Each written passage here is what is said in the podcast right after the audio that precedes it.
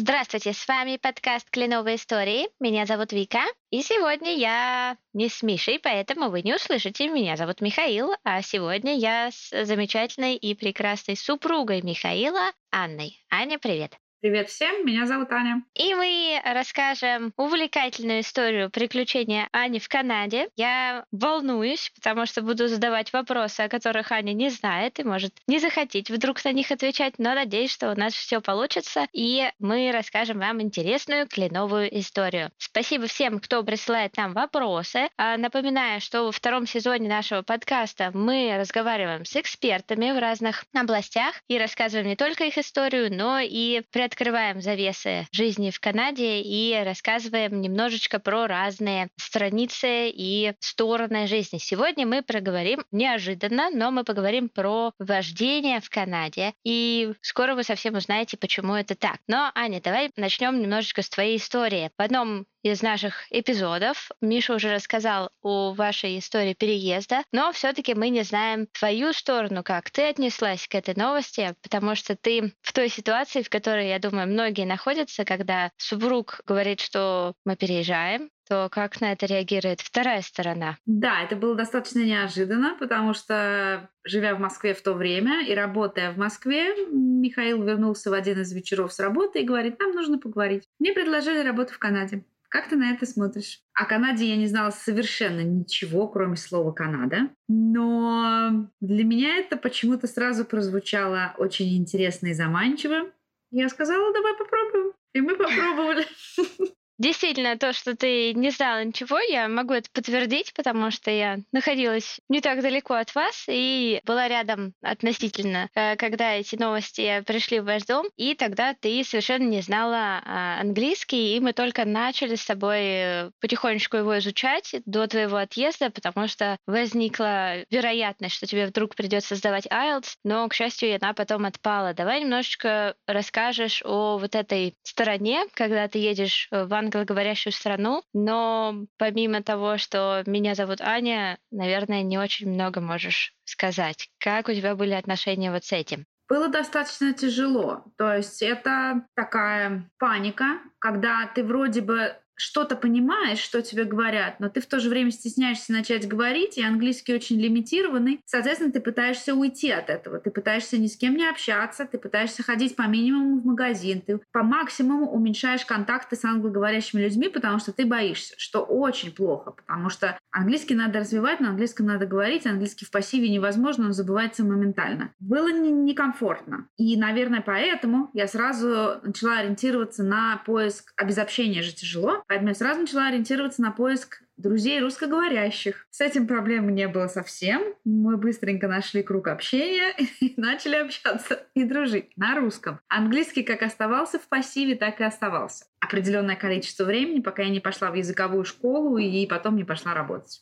Без английского тяжело. Английский нужно знать и учить, да. То есть если бы переехала, наверное, с английским, может быть, что-то бы сложилось по-другому. А вот очень интересно, как просто для меня на самом деле это необычно приехать в страну, не зная языка, и начать себя дальше как-то реализовывать. Расскажи, как ты его училась уже, когда приехала в Канаду. Канада страна иммигрантов. Соответственно, эта сфера жизни здесь достаточно сильно развита. И здесь очень много школ, которые помогают учить английский. Начиная от бесплатных школ, которые спонсирует государство, и обучение в них всех категорий мигрантов бесплатное, заканчивая платными школами и колледжами. И даже в университете можно тоже взять курс английского языка платный. А я пошла учить английский по бесплатной программе. Она называется Link. И там несколько уровней, там тебя тестируют на твой уровень английского, и ты занимаешься английским. Эти школы созданы в основном для того, чтобы помочь мигрантам как можно быстрее ассимилироваться, то есть перейти барьер, когда человек боится говорить или у него нет совсем языка, и научить хоть чему-то, и чтобы человек расслабился и понял, что тебе здесь все помогут, тебе здесь все поймут, ты можешь говорить медленно, можешь говорить плохо, можешь объяснять на пальцах, но тебя поймут, и это очень сильно способствует раскрепощению, и легче становится становится говорить. Потому что у меня язык какой-никакой был в запасе. Я могла выразить, я могла спросить что-то, я могла описать свои эмоции, я могла поддержать разговор. Простейший, но разговор. Но я боялась начать говорить потому что я боялась, что вдруг я скажу неправильно, грамматически, или вдруг я скажу с таким жутким акцентом, что меня не поймут и посмотрят как на сумасшедшую. То есть вот когда ушел этот барьер, что я не боюсь больше говорить, и я даже могу говорить неправильно, и даже с акцентом меня все поймут, потому что 90% населения Канады такие же, как я. Тогда стало легче, все. Тогда как бы ушел барьер, и я начала спокойно говорить, спокойно изучать английский. Эти школы очень хорошие в этом плане, они дают много. В этом бывают некоторые минусы изучения языка один на один, когда ты с преподавателем, которого ты знаешь достаточно хорошо, и говоришь, и говоришь, а когда уже приезжаешь в страну и начинаешь пытаться говорить, и понимаешь, что ты не знаешь, как эти люди отреагируют, да, действительно, это бывает достаточно страшно. И ты молодец, ты переборола это, я думаю, достаточно быстро. Хочу немножечко сказать про школы, вот эти, точнее, даже уточнить или спросить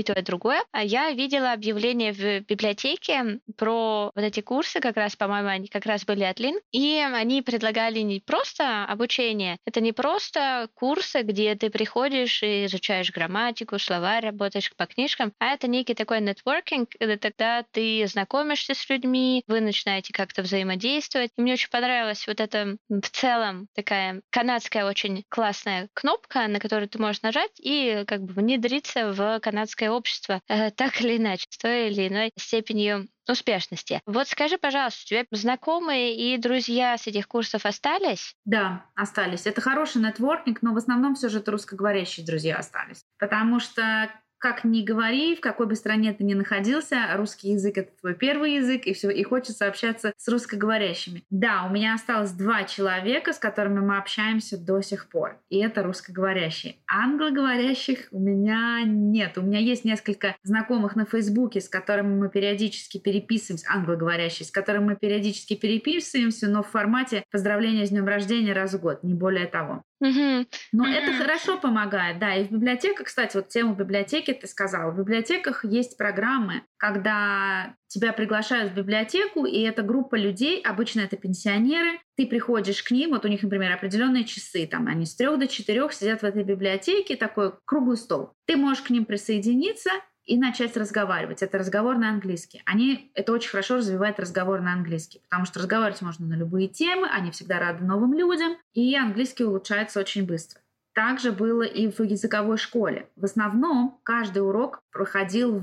То есть первая часть урока это была грамматика, либо а, словарь, либо написание эссе, а вторая часть урока это всегда было разговорно. То есть мы объединялись в группы, нас разделяли по группам, давали какую-то определенную тему, и мы ее обсуждали с разными людьми разных национальностей, с разным уровнем английского, что было достаточно интересно. Это классно. И вот это хороший пример, когда приехать в Канаду без языка, такого, на котором можно э, жить и работать и чувствовать себя достаточно свободно, не должно быть страшно, потому что, наверное, Канада одна из тех стран, которая очень заинтересована в любых людях, которые могут приехать, и э, она поможет, научит, и люди здесь все-таки найдут себя. Давай теперь как раз-таки поговорим о том, как ты искала себя. Было бы интересно узнать твои первые эмоции, когда ты приехала в Канаду. Например, я, когда приехала в Канаду, мне все безумно нравилось, меня горели глаза, руки тряслись, мне хотелось, я не знаю, обнять все, что я вижу. А как было у тебя? Ну, у меня было примерно то же самое. У меня не было никаких негативных эмоций вообще. Несмотря на страх пребывания в чужой стране и отсутствие английского, было очень комфортно, потому что погода прекрасная. На тот момент было солнце. Здесь вообще очень часто солнце. Была осень, а это одно из самых красивых теплых времен года в Канаде. Люди улыбаются, люди просто ходят по улице и улыбаются. Они с тобой здороваются, они спрашивают, как у тебя дела. У меня было очень много позитива. Потом потихонечку я начала узнавать минусы и плюсы, но плюсов всегда было больше. И первые несколько лет было больше позитива. Давай немножечко скажем еще тогда пару слов и про минусы, которые ты для себя подчеркивала, когда ты приехала, и были ли какие-то такие моменты, которые можно честно назвать, что да, было трудно, помимо языка. Я не могу сказать, что это негатив, это, я бы сказала, странности, отличия Канады от России.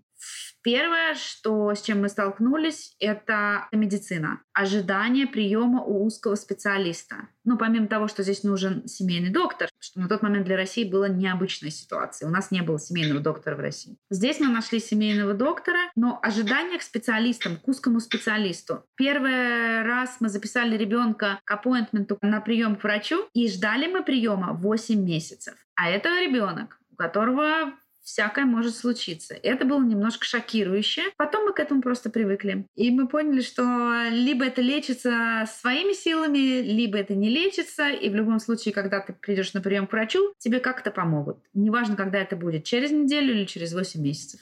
А были ли какие-нибудь такие, скажем, бытовые странности, которые ты для себя подметила, но к которым тоже со временем привыкла? Бытовые, наверное, нет, я не могу сказать. Нет, мне как-то все было, я, я была открыта, поэтому я все впитывала как губка и принимала все как губка. И я пыталась не сравнивать, я пыталась начать жизнь почти с чистого листа. То есть, если было что-то необычное, я говорю, ой, как интересно, и начинала этим пользоваться. Но сравнений нет, бытового нет. Наверное, что меня немножко повергло в шок, иногда повергает в шок до сих пор, это то, что в холодную погоду, где-то ноль или уже минус, канадцы ходят раздетые особенно дети. Первое мое шоковое впечатление было, когда я шла по улице, начинался снег, то есть было минус два, минус три. И одна мамочка везла ребенка в коляске с голыми ногами, с голыми руками, накрытого тоненькой простыночкой. У ребенка были синие ноги, но она себя чувствовала великолепно, то есть она считала, что это нормально, ребенку нормально, и они шли. После этого я видела таких ситуаций несколько раз, и в сланцах ходят зимой, и в шортах ходят зимой, и абсолютно комфортно себя чувствуют, пьют ледяные напитки все время со льдом, все со льдом, в самый жуткий мороз и чувствуют себя при этом великолепно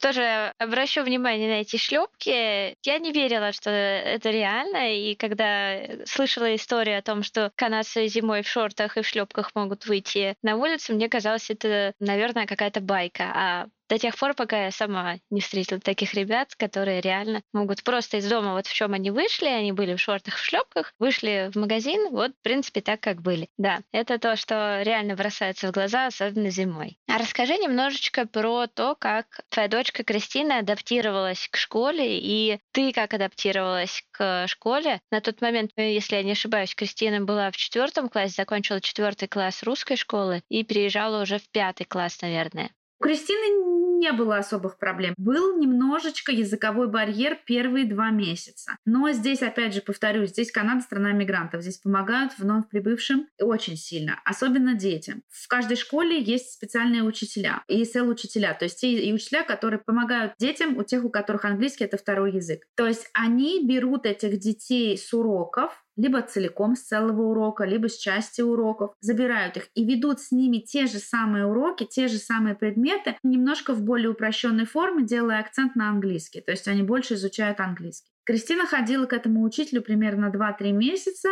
и потом она как-то просто заговорила на английском. Она открылась, и она начала говорить, она начала это слышать, она начала это понимать. Школы очень позитивные в плане отношения к детям. Дети ходят в школу с удовольствием. Нет никаких обязанностей, я бы так сказала, тех, которые детям не нравятся. Или обязательств к выполнению. Дети ходят в школу получать удовольствие. Это основное условие канадской жизни, канадской школьной системы. Поэтому дети раскрепощаются очень быстро. И, ну да, 2-3 месяца максимум Кристина заговорила. Сейчас, спустя уже 10 лет проживания в Канаде, у нее нет акцента вообще. То есть канадцы, общаясь с ней, не могут определить, что она не канадка. Это очень интересный момент. Говорят, что без акцента можно научиться говорить до 8 месяцев, если дети пребывают в стране, но на каждое правило есть свои исключения, и, естественно, когда ребенок в совсем юном возрасте переезжает в Канаду и начинает говорить, то акцента невозможно услышать. Кстати, про Кристину. У нас есть интересное видео о том, как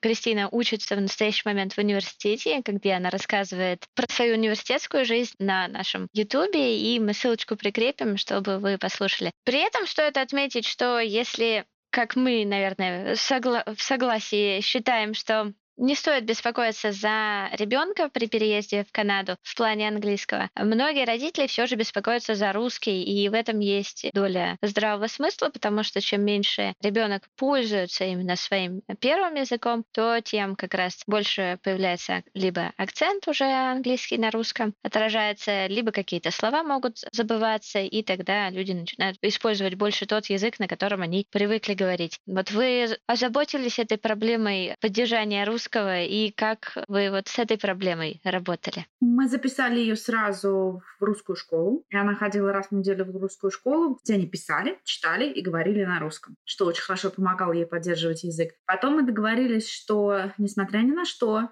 дома мы разговариваем только по-русски. Это тоже очень хорошо помогает, потому что многие родители пытаются облегчить жизнь своих детей и говорят с ними дома на английском. Тогда язык забывается мгновенно. Мы разговаривали все время на русском и продолжаем разговаривать. Был момент, когда Кристине было лет 13 или 14, и у нее был сложный переходный момент в плане формирования характера, и она совершенно не хотела говорить на русском дома. В какой-то момент мы с ней вообще переставали разговаривать. Несколько часов мы просто не разговаривали, делали что мы не понимаем английского языка совершенно. Потом она поняла, что надо искать какой-то компромисс с родителями и возвращалась опять к русскому языку. Так было некоторое время, Потом она поняла, что лучше разговаривать на русском, и мы разговариваем до сих пор дома на русском, и все у нас абсолютно нормально с этим. Да, русская школа очень важна. Здесь очень много русских школ. Ну, у Кристины теперь все хорошо. Она студентка прекрасного университета канадского, и она уже развивает потихонечку свою карьеру. Давай поговорим о том, как развивалась твоя карьера в Канаде, потому что это тоже интересно. В какой-то момент я так понимаю, что ты поняла, что ты уже готова начинать работать, и начала искать свою первую работу здесь. Да, моя первая работа была, а, я волонтерила в организации, в неправительственной организации, я помогала малоимущим и бедным.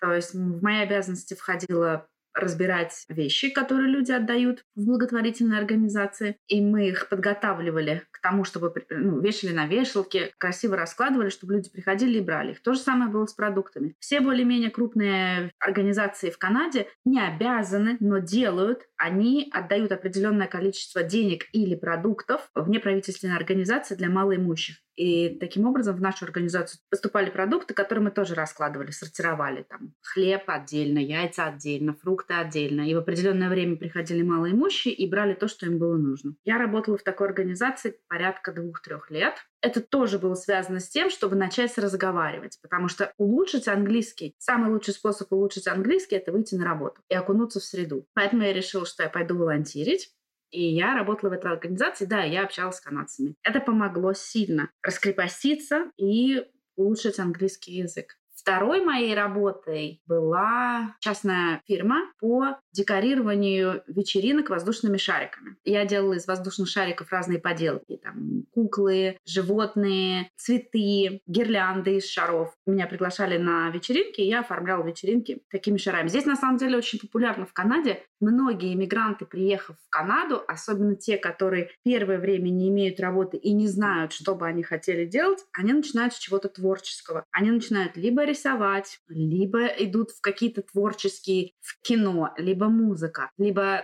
опять же, рисование. Вот я занялась этими шариками. То есть мне было достаточно интересно. Несколько лет я тоже этим позанималась, но поняла, что у меня не хватает бизнес-жилки в плане продвижения своего бизнеса. Я не могла понять, как конкретно и что мне нужно делать для того, чтобы развить этот бизнес и разрекламировать его. И я благополучно прекратила этот бизнес. И третья моя и последняя работа, которой я занимаюсь сейчас, это инструктор по вождению. Я инструктор по вождению, и пришла я к этому собственном опыте. Настал момент, когда мне нужно было сдавать на права, и мне нужно был инструктор по вождению. Я обнаружила, что в нашей области, где мы живем, в нашем районе, нет русскоговорящих инструкторов по вождению. Мне хотелось именно русскоговорящих, чтобы задавать более детальные вопросы, чтобы отношение было попроще и так далее. Я нашла только одного русскоговорящего, который ездил в наш район издалека. А таких, как я, русскоговорящих было очень много, есть очень много в нашем районе. А, я задумалась на эту тему, что как бы эта часть бизнеса в нашем районе хромает. Можно было бы ее улучшить. И вторым звоночком была Кристина, моя дочь, которая начала ходить в автошколу, чтобы получить права. И у нее был канадский инструктор по вождению, И когда я сравнивала качество преподавания канадского инструктора по вождению и того инструктора, у которого я брала русскоговорящему, я заметила очень большую разницу совершенно два разных подхода, и ребенку нашему практически ничему не научили. То есть, чтобы подготовить ребенка к тесту, мы с ним занимались больше, чем занимался инструктор по вождению в автошколе. И я подумала, что нужно этим заняться и заполнить пробел в нашем районе в виде русскоговорящего инструктора по вождению, и пошла в колледж отучилась, получила лицензию и благополучно работаю. Потрясающе. Я помню, когда мы сообщили, что мы едем, мы приезжаем, что у нас было много вопросов на тот момент, мы ничего не понимали про права, и ты такая, о, так я же как раз инструктор. И это было очень приятно понимать, что так, у нас эта проблема, в принципе, почти решена, у нас больше нет вопросов, все понятно, все получится. И было здорово понимать, что действительно, наверное, русскоговорящий инструктор, он или она, в твоем случае, очень сильно поддерживает, потому что, например, когда я сдавала экзамен, у меня была экзаменатор э, не канадка, ее английский, извините, был далеко от совершенства. И в тот момент, когда она мне сказала «мама, стоп», я не поняла, что она хотела от меня, и не поняла, что происходит. И в тот момент вот у меня прям в голове пронеслось, что да, хорошо бы, если бы был русскоговорящий либо экзаменатор, либо инструктор, потому что вот в такие моменты, а в Канаде надо быть готовым к таким моментам, потому что люди боятся говорить на английском, а тут такое количество людей, которые не боятся говорить на английском, которые они очень плохо могут знать, и вы можете вообще ничего не понять, не потому что они говорят на английском, а потому что на своем английском. Вот в этот момент было здорово понимать, что мы занимались хорошим инструктором, который прекрасно владеет и русским, и, кстати, теперь уже английским. Давай немножечко охарактеризуем, наверное, стиль вождения в Канаде и чем он э, значительно отличается от э, российского стиля вождения, для меня известен только более-менее московский стиль вождения, а, он отличается. И я очень часто слышу от, э, ну, не часто, но в некоторых случаях слышу, что, о нет, я не хочу водить в Торонто, в каком-нибудь другом городе я бы водила, а вот в Торонто не хочу, не могу и не буду. Что отличает местные правила от российских правил и в чем есть какие-то свои особенности? Отличие российских правил вождения от а, канадских правил вождения основное одно. А в Канаде мы можем поворачивать на красный свет. В России на красный свет мы поворачивать не можем. Направо. Направо, да, направо. Мы можем поворачивать на красный свет.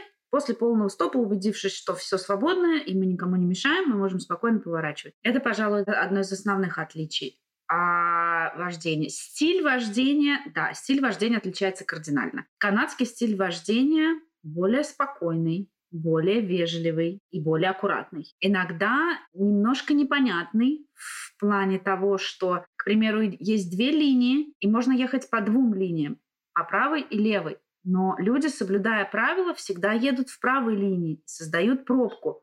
Пробка в правой линии, а левая линия совершенно пустая, можно по ней спокойно ехать, но никто по ней не едет, потому что люди знают, что лучше ехать в правой линии или планируют скоро повернуть направо. Людям даже не приходит в голову обогнать машины, объехать небольшую пробку и вернуться обратно в правую линию. Они будут стоять в пробке терпеливо, вежливо, не злясь. То есть вот это, вот это очень сильное отличие. То есть никто не будет тебя обгонять по бордюру, объезжая там по пешеходному переходу, или никто не будет... Здесь не сигналят, здесь не принято сигналить, потому что это создает, это может создать аварийную ситуацию или нервозную ситуацию – а люди нервничать не любят. Здесь ездить спокойнее. На твой вопрос, я бы не водила в Торонто, а водила бы в любом другом городе, это относится к разряду категории привычки. Э, вождение в Торонто чуть-чуть интенсивнее, чем вождение в других городах, в более маленьких городах где меньшее количество машин, более широкие дороги, там водить проще. В Торонто более узкие дороги, более оживленное движение, там водить немножко сложнее. Но если сравнивать вождение в Торонто с вождением в Москве,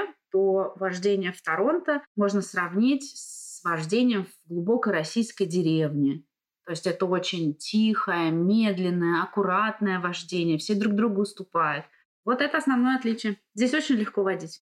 И все-таки бывают свои нюансы, но это, наверное, тоже отражается в том, что, например, я не очень хорошо еще знаю окрестности, и поэтому могу еще путаться. Очень часто застрять можно при повороте налево. Тут можно поворачивать направо под красный, но при этом на повороте налево можно очень серьезно застрять. Я даже знаю, что некоторые компании, они планируют маршрут своих грузовиков так, чтобы они избегали поворот налево, потому что иначе можно надолго застрять. Бывает, что он горит совсем пару каких-то там секунд, и просто никто не успевает проехать. Это очень интересная штука, которая меня, например, беспокоила, это при повороте налево ты можешь выкатиться куда-то вперед и подождать, пока будет свободно, и уже после этого повернуть налево. Я всегда, честно говоря, пугаюсь, что мне можно выкатиться, мне нельзя выкатиться, мне нужно ждать, мне нужно стоять, что мне делать, о боже мой, помогите, спасите. Вот скажи мне, что делать в такой ситуации? Да, это достаточно опасный поворот, и левого поворота боятся многие люди, да, потому что отсутствует опыт поворотов, частых поворотов налево. Здесь два типа левых поворотов. Поворот на зеленую стрелку, когда эта стрелка горит, и она только для тебя. У всех красный, и ты можешь ехать спокойно, ничего не бояться. Тебя все пропустят, все подождут. Это твой путь. И второй тип поворота налево, самый сложный, это когда горит просто зеленый сигнал светофора, мы имеем право выезжать на... Мы не имеем права, мы обязаны выезжать на середину перекрестка и стоять ждать, пока у нас не очистится путь со встречного движения, и мы не сможем повернуть. Сложность этого поворота в том, что да, мы находимся в самом уязвимом месте, и это середина перекрестка. Плюс сигнал светофора может поменяться на желтый, а затем на красный, и мы обязаны уехать. Но в этот момент может начаться движение с противоположной стороны, что бывает достаточно часто. Хотя, в принципе, все водители, видя такие ситуации, бывают в таких ситуациях каждый день, они друг другу уступают. То есть, если даже загорелся желтый или красный, то тебя все равно будут ждать, пока ты не повернешь. Но это достаточно нервозная ситуация. Да. Она классно спасает, когда ты уже понимаешь, не нужно беспокоиться, меня в любом случае пропустят, даже если я не успеваю проехать, а ты реально не успеваешь, потому что вот этот левый поворот, левая стрелка на поворот, она говорит очень, очень мало. И просто вот реально успевает проехать одна машина, а следующие едут на желтый и даже на красный. То есть следующий, кто за тобой стоит. И э, да, такая ситуация случается, и, наверное, одна из немногих, которые действительно являются нервозными. Кстати, про светофоры. Светофоры стоят за перекрестком, за дорогой, что тоже достаточно странно. Я, наверное, год привыкала к тому, что светофор, он не перед моими глазами, а где-то там, а мне нужно вот туда куда-то смотреть, вдаль, чтобы его увидеть. Это странно, после Москвы сильно бросается в глаза, и... но потом быстро привыкаешь. А еще особенности вождения — это велосипедисты, которых тут очень много. И по Торонто, Торонто это самый большой город Канады, самый оживленный город Канады, где действительно есть движение по сравнению с другими городами. И движение оно, ну, достаточно интенсивное.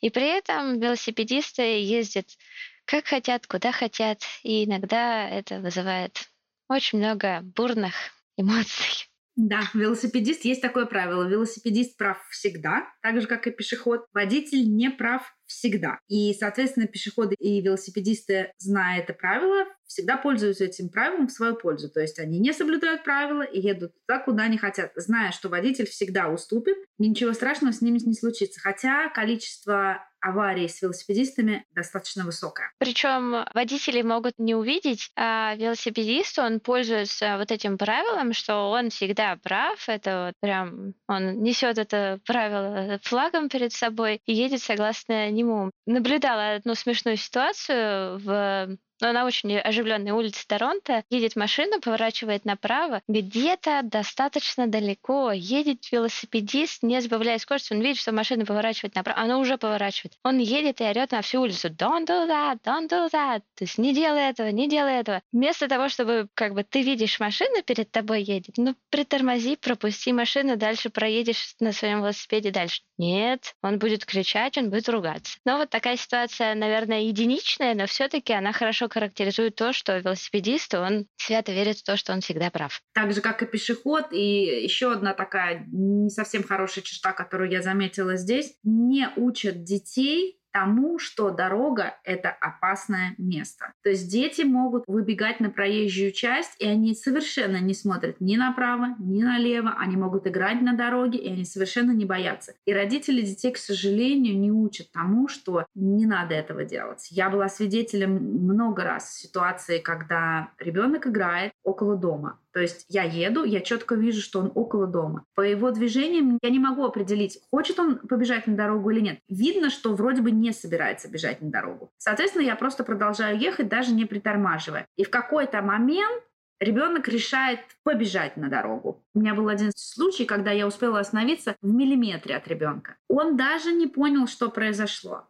Он просто остановился вместе со мной, развернулся и побежал в другую сторону. И родители на это никак не реагируют и не учат их. Это достаточно опасно.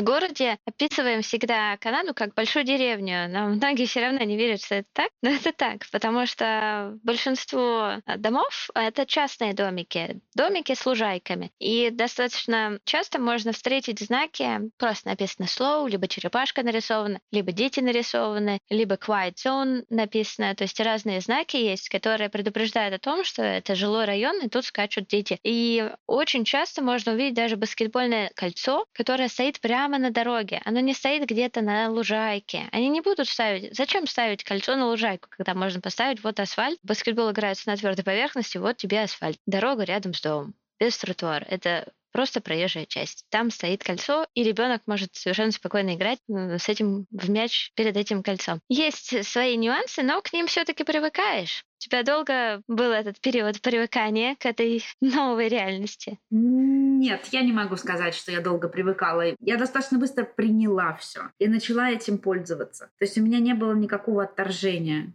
Я не могу сказать, что мне было сложно. Мне задавали этот вопрос, это на самом деле достаточно распространенный вопрос. И э, обычно такие вопросы спрашивают вот в языковой школе. Как долго вы привыкали, привыкли ли вы, что вам здесь нравится, а что здесь не нравится. И когда мне задали такой вопрос, первый раз задали такой вопрос в школе, в языковой, я долго думала, и я не смогла ничего ответить. Мне легко, я привыкла. Мне хорошо, мне нравится эта страна, я получаю удовольствие, находясь в этой стране. Я принимаю то, какая эта страна есть со всеми ее плюсами и минусами. К счастью, плюсов больше, чем минусов. Еще хочу добавить про дороги. Для меня все еще свежо. Я все-таки чуть-чуть почаще езжу в Россию, и поэтому я вижу э, некие отличия. Очень интересно про лежачие полицейские, которые реально могут быть абсолютно не видны. Ты подпрыгиваешь только так. Даже знак может быть где-то нарисован на тротуаре о том, что он будет сейчас, но вот бабах-бабах, и ты просто не увидел его, потому что он полностью сливается с асфальтом, и его нереально увидеть. Вот это смешная вещь, которая в нашем районе достаточно достаточно часто, и потом уже привыкаешь, что вот тут лежачий полицейский, на этой улице так, на этой улице так, но у них определенный стандарт, точнее его отсутствие бывает, как его положить. Это такой интересный момент, который может не броситься в глаза, если уже прижился. А еще интересно то, что тоже бросается в глаза, это отношение к